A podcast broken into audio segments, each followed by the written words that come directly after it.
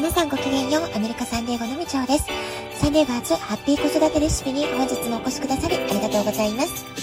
みんな違ってみんないい。ママが笑顔なら子供も笑顔。子育てで悩んでることの解決のヒントが聞けてほっとする。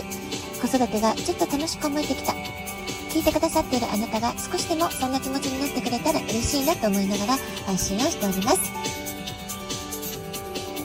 え、サンディエゴは本日6月14日の明け方、えー、4時51分に伊手座満月を迎えました。えー、昨日はね、サンディエゴ残念ながら一日中雲が多いお天気でした。え普段なら私の仕事部屋からは明るい月の光毎晩見ることができるんですけれども、え昨日の夜に限っては厚い雲がかかっていて残念ながらお月様を見ることはできませんでした。でもね、え、月のエネルギーというのは雲があるとかないとかにかかわらず私たちのもとにパワフルに降り注いでいますから48時間続くというこの満月のエネルギーしっかり受け取っていきましょう。あなたは満月をどこで迎えられたでしょうか？満月の頃っていうのはすごく眠たくなったり体調を崩されたりそういう方もいらっしゃるかもしれません。そんな時は無理をせずゆっくりお休みしてお水をたくさん飲んでくださいね。えー、このラジオトークでは3日ほど前にも今回のゆて座満月の意味、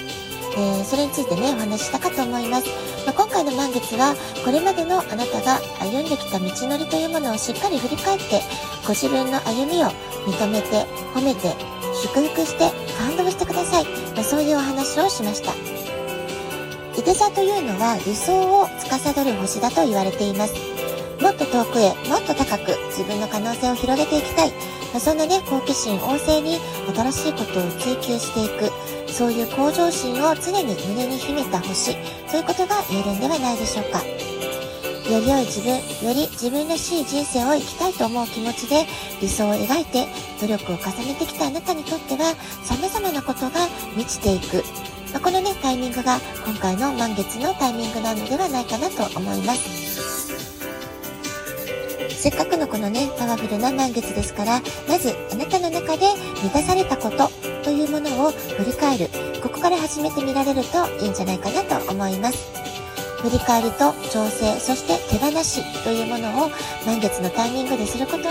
次に向けて何をすべきか、そのね、次なる方向性というものもしっかりと見えてくると思います。で、前回の新月というのは5月30日、双子座新月でした。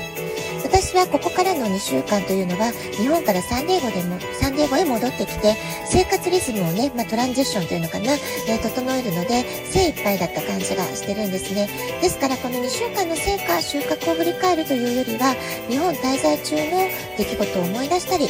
大学から戻ってきたばかりの息子と過ごす時間の中で子育ての記憶を様々振り返ったり、割合ね、なんかとても長いスパンでの振り返りというものをこの2週間、えー、意識的にしてきたかなと思っています。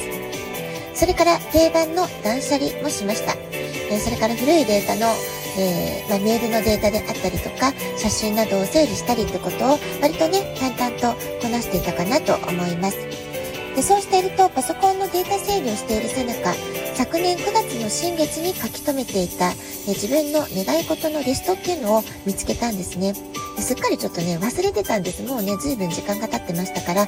こんなのここに書き留めてたんだってことで見直してみたんですね。でそれをね読み直して私自分自身もすごくびっくりしたんですけれども叶えたいってその当時願っていたことの半分以上がなんとね全部叶っていたってことに気がついたんですね。えー、自分で書いておきながら、意外と自分でもこんなこと書いてたんだ私ってことでね、すっかり忘れてたんですけれども、今読み返してみると、この時の願い事本当に全部叶ってるなってことで、すごくびっくりしました。えこんな風に月のエネルギーのパワーってすごいなって改めて驚く体験をしたわけです。えー、よく願い事は文字にして書き出しておくと良いと言われたり、ビジョンマップ、ドリームマップを作っておくと、えー、その夢の実現のスピードが加速するなんてこと、え、あなたもね、お聞きになったことあるんじゃないかなと思いますが、これ本当なんですね。え私もビジョンマップ、ドリームマップ、それから定期的に新月満月の振り返りのタイミングで文字にして書き出す。え自分の心の内と向き合うって時間を、えできるだけ確保するようにしてるんですけれども、まあ、こういったことをね、淡々と繰り返しているうちに、それはね、え実現するのに半年かかるか1年かかるか3年かかるかっていうのはね、ま、人それぞれいろいろスピードは違ってくるとは思うんですけれども、でもね、必ず叶うってことだけは、私ね、これもギャランティーしちゃっていいんじゃないかなっていうぐらい確信しております。自分の潜在意識の奥底で本当にあなたが願っていること、欲しいものは何なんでしょうか？それから自分が本当に望む環境、こうありたいと強く心の奥底から願うイメージ、どんなものでしょうか？まこうしたことをね、しっかりと自分の言葉で言語化しておくってこと、すごく大事なことなんじゃないかなと思います。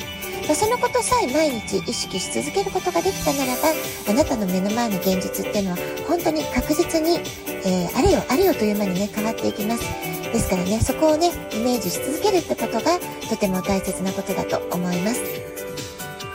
それから新月や満月の時に書き出す願い事リスト、誰に見せるわけでもないです。から、多少、えー、こんなの無理かなって思うような背伸びが必要な目標設定であったり、えー、こんなこと書いたらちょっと恥ずかしいかなと思うような願い事であっても、まあ、全然大丈夫ですから、えー、自分にね、遠慮することはないんです。ですから、遠慮しないで、どんどん自分の言葉で言語化して書き出していってみましょう。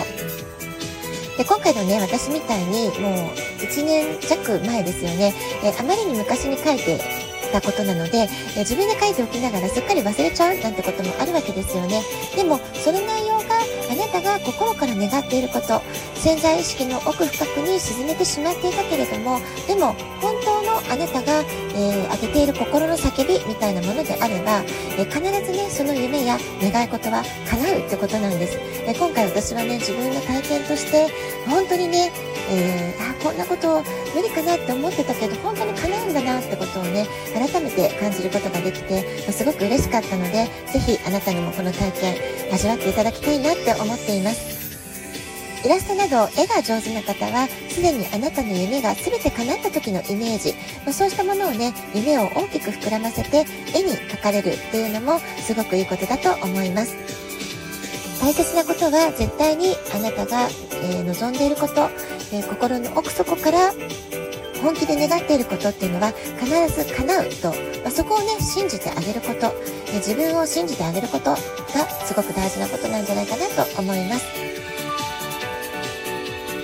えー、今回もね、ちょっと私自身すごくね、びっくりして嬉しいことだったので、熱く語ってしまいましたけれども、こんな風にね、私、いつも、えー、親しいお友達とか仕事仲間にも、新月、満月のタイミング、お月様のパワーについて熱く、ついつい語ってしまうわけですよね。で、そうしますと、私が日本に行っていた間に、アメリカの仕事仲間たち、いつの間にか私の話をするときに、かぐや姫と呼んでいたみたいなんですよね。えー、ちょっとね、えー、本当に笑ってしまったんですけれども、えー月のパワーの恩恵をフルに感じている私にとっては、とっても光栄な嬉しいニックネームをつけてもらったなって思っています。これからもね、え、定期的に新月満月のお話、このラジオトークでも、え必ず欠かさずしていきたいなと思っています。え、ご興味がある方、ない方分かれちゃうかもしれませんけれども、よかったらお付き合いください。ラジオトークアプリインストールしておくとスマホからいつでも簡単に聞けます。あなたからのお便りをお待ちしております。では今日はこの辺で今日も素敵なお時間をお過ごしください。ごきげんよう、みちおでした。さようなら。